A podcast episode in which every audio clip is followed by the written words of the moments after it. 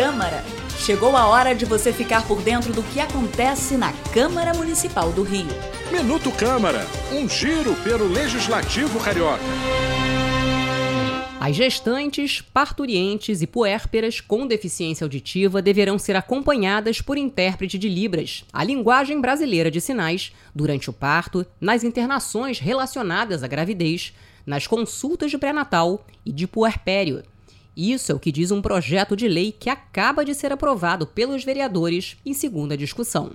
Uma das autoras da proposta, a vereadora Mônica Benício, destacou que essa é uma demanda real de muitas mulheres. Parturientes têm encontrado dificuldades de ter atendimento de intérprete de Libras no momento do parto.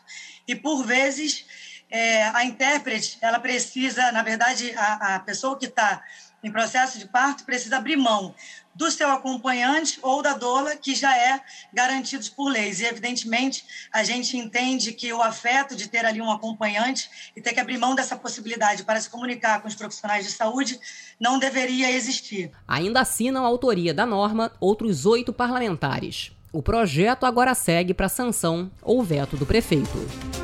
Eu sou Ingrid Bart e este foi o Minuto Câmara. Minuto Câmara, um giro pelo Legislativo Carioca.